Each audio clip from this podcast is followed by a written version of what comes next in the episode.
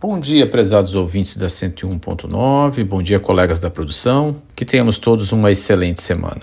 Em nosso podcast semanal, iremos falar sobre a incidência do PIS e da COFINS sobre incentivos fiscais estaduais. A Carta Magna de 88 atribuiu aos Estados-membros e ao Distrito Federal a competência para instituir o ICMS e, por consequência, outorgar isenções, benefícios e incentivos fiscais atendidos os pressupostos da lei complementar.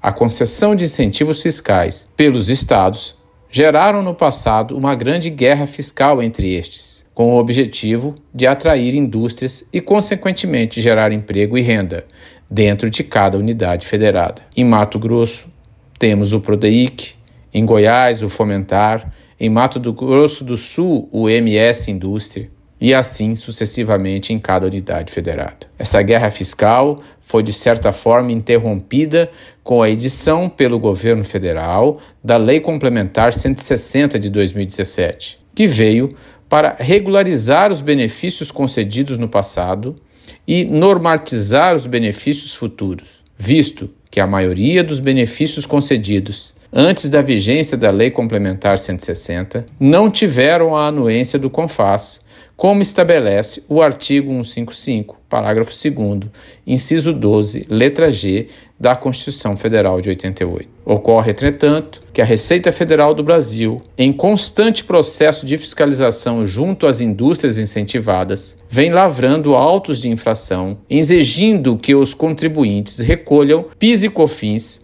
assim como o imposto de renda à pessoa jurídica e a contribuição social sobre o lucro líquido, sobre os valores contabilizados como receita de subvenção para investimento, relativos ao crédito presumido de ICMS em seus balanços.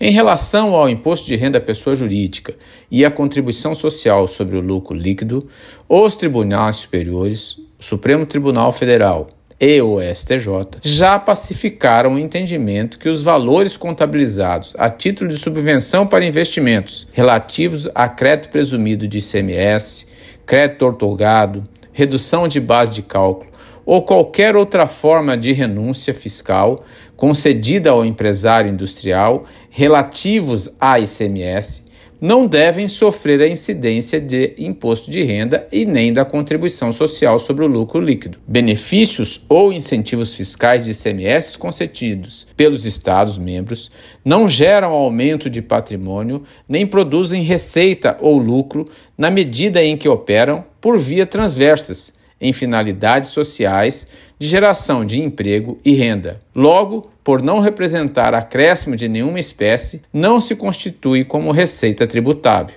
No que toca ao PIS e a COFINS, cuja base de cálculo é a receita ou faturamento, passou-se a discutir no âmbito administrativo do, do CARF que tais subvenções para investimento também deveriam ter a sua exclusão da base de cálculo daquelas contribuições federais. E esta tese tem sido abraçada pela Câmara Superior daquele importante órgão do Ministério da Economia, responsável por padronizar a aplicação fiscal e jurídica no âmbito da Receita Federal.